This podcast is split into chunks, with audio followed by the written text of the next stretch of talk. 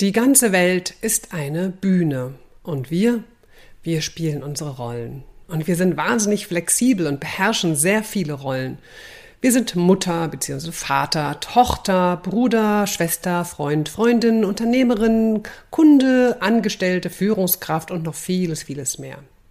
Doch für Stephen Cartman, der die Transaktionsanalyse kurz die TA, 1968 anwendungsorientiert interpretiert hat, für den gibt es nur drei Rollen und die spielen ein Drama.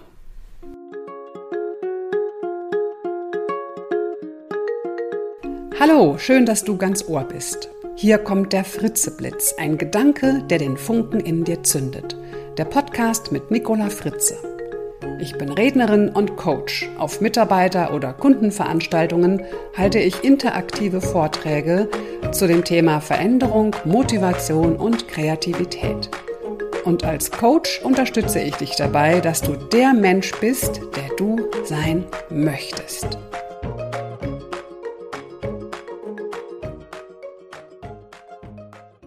Stephen Cartman nennt es das Dramadreieck. Und die drei Rollen sind der Verfolger, den ich persönlich lieber den Kläger oder Ankläger nenne, das Opfer und der Retter.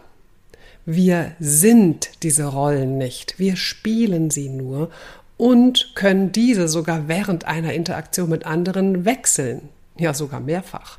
Dann folgt Verteidigung auf Angriff und ein Rettungsversuch wird als Angriff gewertet und schon sind wir mittendrin im Drama, doch wir merken es meistens gar nicht. Denn dieses Schauspiel führen wir ganz unwissentlich auf und wir sind uns meistens noch nicht mal bewusst, dass wir mitten in einem Drama stecken. Diese oft destruktiven Muster zeigen sich natürlich überall in unserem Leben, in Partnerschaften, Freundschaften, im Beruf, ja und sogar in unseren inneren Dialogen, also in unseren Gedanken, wie wir mit uns selbst sprechen. So unterschiedlich die Rollen auch sind, so haben sie dennoch eine ganz wichtige Gemeinsamkeit. Sie sind alle nach außen gerichtet und haben das Bedürfnis nach Aufmerksamkeit und Anerkennung und versuchen gewissermaßen eine Angst zu kontrollieren. Dabei gibt es keine bessere oder schlechtere Rolle, sondern alle drei Rollen bedingen sich gegenseitig und können sich auch noch so richtig schön hochschaukeln. Menschen in der Verfolger- oder Anklägerrolle fühlen sich von Idioten und Pappnasen umgeben. Ja, ich hatte vor einiger Zeit eine Führungskraft im Coaching, die genau das sagte.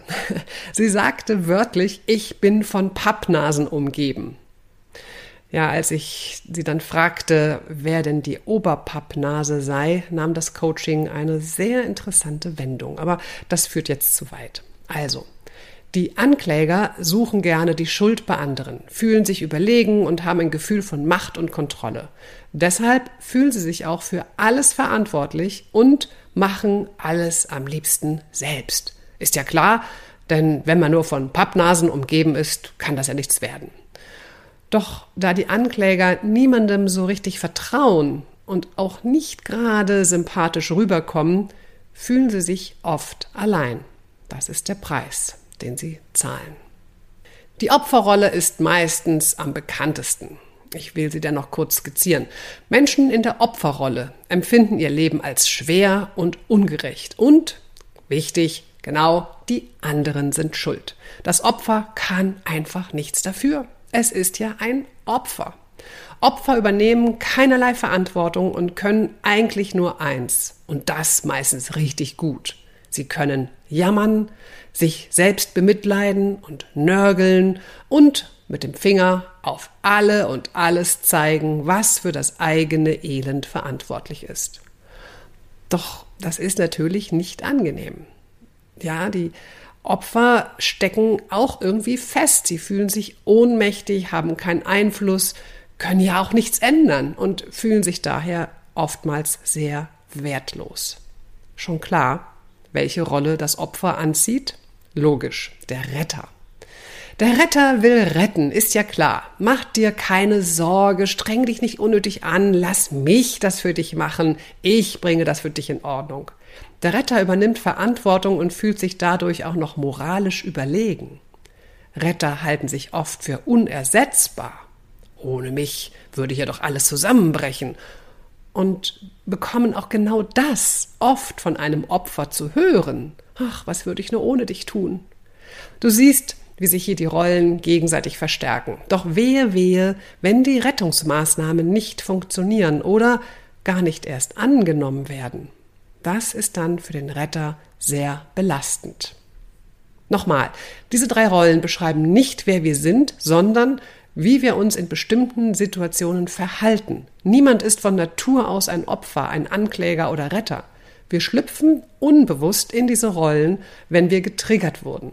Wir haben aber durchaus unsere gewohnten Verhaltensmuster und bevorzugen bestimmte Rollen mehr als andere. Natürlich auch unbewusst. Welche Rolle ist es bei dir? Vielleicht denkst du schon gerade darüber nach. Schlüpfe ich lieber in die Rolle eines Anklägers oder eher Opfer oder Retter? Wohin tendierst du? Das Beziehungsgeflecht, das zwischen diesen Rollen entsteht, ist aus giftigen Fäden geknüpft. Es gibt keine Möglichkeit, dieses Schauspiel innerhalb des Spiels zu gewinnen. Der einzige Ausweg ist der Ausstieg aus dem gesamten Spiel. Was es dafür zuallererst braucht, ist, wie immer, die Bewusstheit. Wir treten quasi von der Bühne ab und betrachten die Szene mal aus dem Zuschauerraum. Als Coach nennen wir das die Metaebene. Ich schätze die Metaebene sehr, denn sie verschafft uns Atem. Es kann doch kein Zufall sein, dass Meta rückwärts gelesen Atem heißt, oder? Auf dieser Metaebene fragen wir uns mal, welche Mitspieler bzw. Rollen erkenne ich da auf der Bühne? Welche Rolle spiele ich gerade? Und möchte ich dieses Theaterstück wirklich weiterspielen? Vielleicht erscheint dir die Situation auswegslos und du glaubst, dass du ja daran überhaupt nichts ändern kannst. Dann bedenke, du bist ein Teil dieses Theaterstücks. Oder du warst es zumindest, bis du auf die Metaebene gegangen bist. Du hast auf jeden Fall einen Anteil dazu beigetragen, dass das Stück so lief, wie es lief. Und wenn du jetzt die Regie übernehmen und das Drama beenden möchtest, dann streife deine Rolle ab. Und wie? Indem du ganz bewusst gegen deine eigene automatischen Handlungen und Gedanken agierst. Beispiel. Du erkennst den Ankläger in dir, dann klage niemanden mehr an, ziehe niemanden mehr zur Rechenschaft, sondern Nehme bewusst eine wertschätzende Haltung gegenüber deinen Mitspielern ein und übe wohlwollende und konstruktive Kritik oder halte dich einfach raus, wenn es vielleicht noch nicht mal deine Angelegenheit ist. Spielst du das Opfer? Dann werde ganz bewusst aktiv, werde unabhängig und übernimm Verantwortung für deine Situation und deine Gefühle. Beginne mit dem ersten machbaren Schritt. Bist du der Retter dann frage doch erstmal nach, ob und wie du überhaupt helfen kannst. Löse die Probleme mit anderen gemeinsam oder überlasse den anderen, wofür sie doch eigentlich selbst verantwortlich sind. Wenn du die Szene aus dem Zuschauerraum also betrachtet und verstanden hast, gehst du mutig auf die Bühne zurück und sprichst über deine wahren Bedürfnisse. Worum geht es dir in dieser Situation wirklich? Vielleicht teilst du sogar ganz ehrlich deinen Wunsch nach Aufmerksamkeit und Wertschätzung mit. In dem Moment, wo du deine Rolle abstreifst und aus dem Dreieck austrittst, löst du die vorherigen Abhängigkeiten der Rollen auf und das Dreieck bricht in sich zusammen. Denn es kann nur dann stabil sein, wenn alle Rollen aktiv bespielt werden. Sei dir allerdings auch darüber bewusst, dass die anderen Mitspieler versuchen werden, dich in deine angestammte Rolle zurückzuziehen. Schließlich ist ab diesem Moment auch ihre eigene Rolle, ihre eigene Position bedroht und ja, sie unternehmen doch manchmal einiges, um das wieder zu verfestigen, um sich zu schützen in ihrer Rolle. Es ist aber auch so, dass du mit der Rückkehr zu dir und der authentischen Kommunikation deiner Bedürfnisse auch einen wertvollen Beitrag für die Heilung von Verhaltensmustern in deinen Mitspielern anstoßen kannst. Je mehr du also zu dir und deinen Bedürfnissen stehst, desto positiver wird sich das auch auf die anderen auswirken, auch wenn es zu Beginn vielleicht durchaus Widerstände geben kann.